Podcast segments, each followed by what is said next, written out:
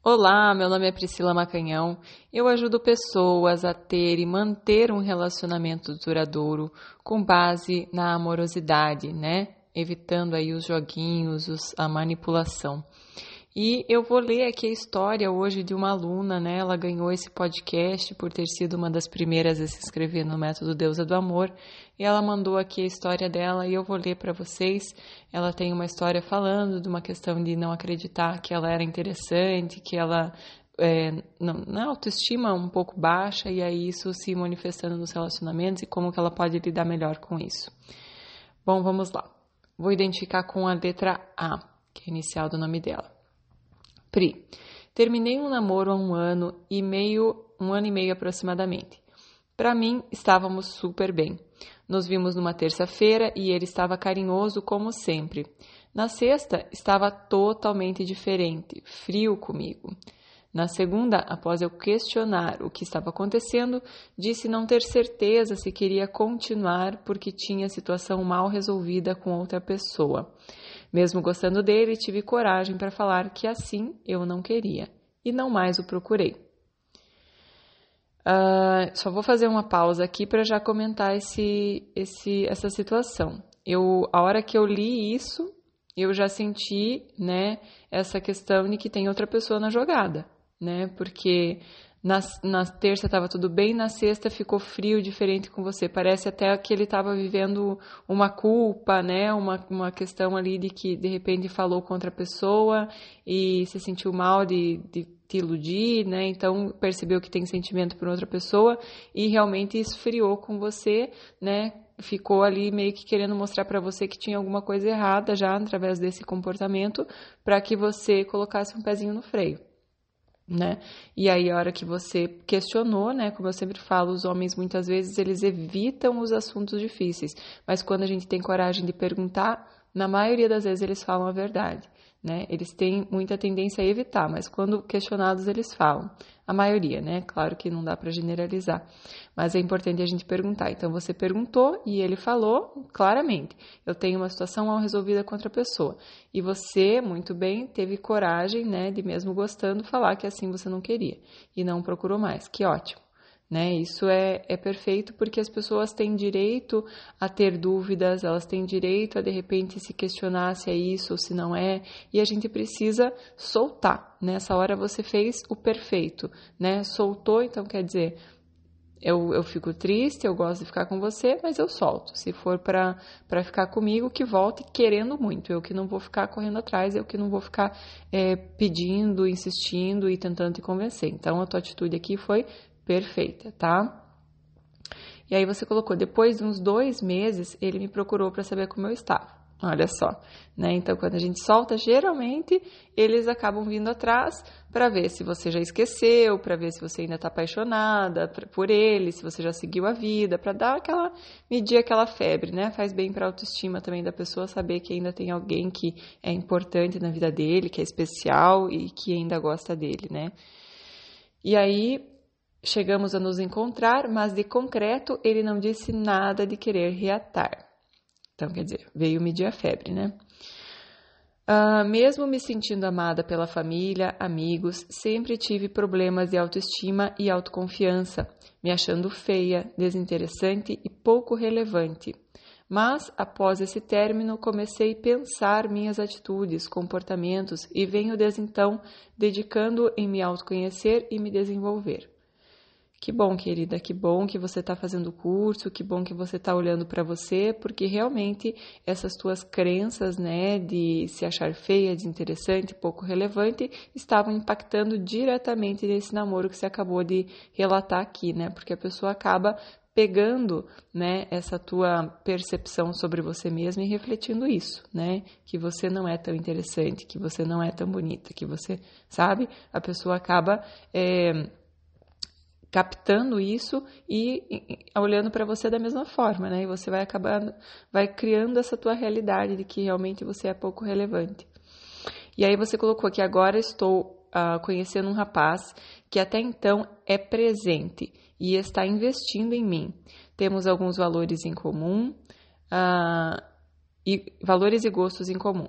amor, família e animais, mas estou com medo da intensidade e rapidez dele. No segundo encontro, me apresentou para os pais e já me trata como namorada.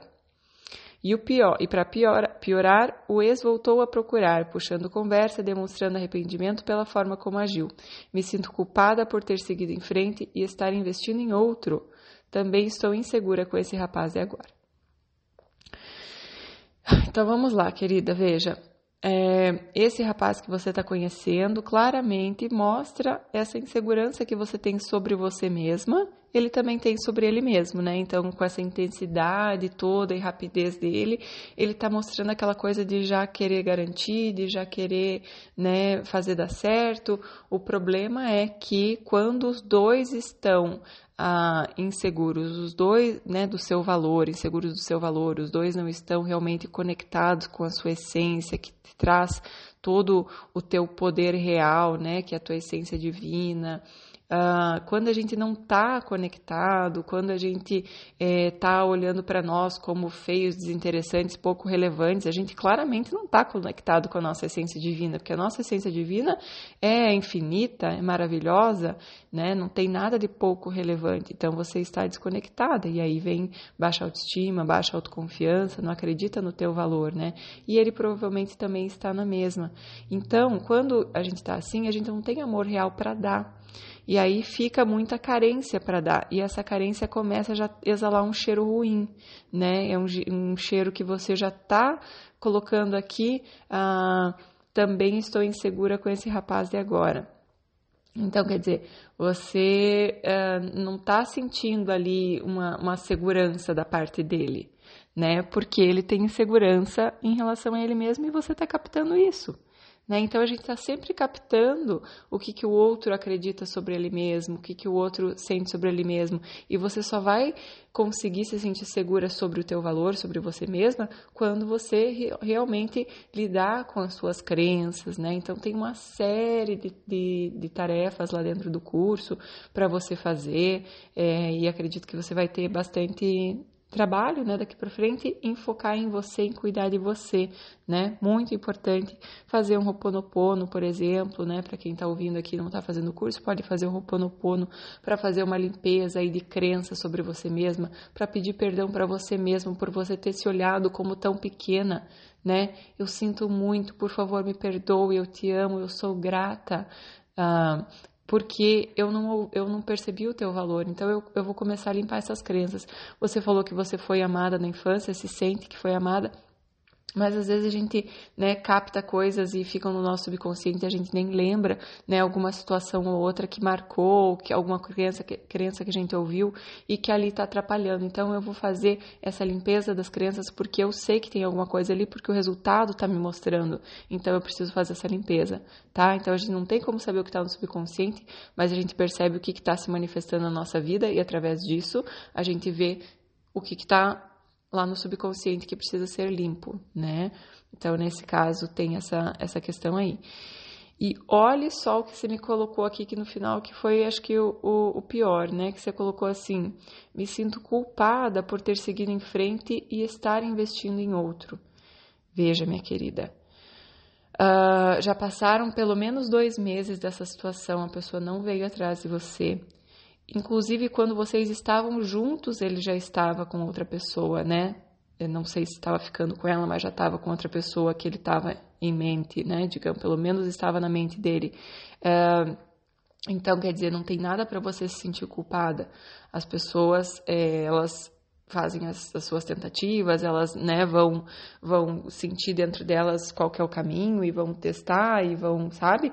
Então não tem nada para você se sentir culpada. Da mesma forma que ele também, né, sentiu essa dentro dele, né, é, o teu ex-namorado sentiu dentro dele que de repente o caminho não era você, porque provavelmente ele captou que você não tinha, né? Você não sente que você tem tanto valor. E ele começa a te olhar da mesma forma. Então, talvez ela não tenha tanto valor assim. E começa a perder aquele interesse, começa a perder aquela admiração, porque eu olho e não, não consigo mais ver aquele brilho, aquela luz, porque quem tem brilho e tem luz é quem está conectado com a essência né? Não adianta eu, eu passar maquiagem, não adianta eu fazer procedimento. Quem tem brilho, quem tem, quem tem luz, é quem está conectado com a sua essência.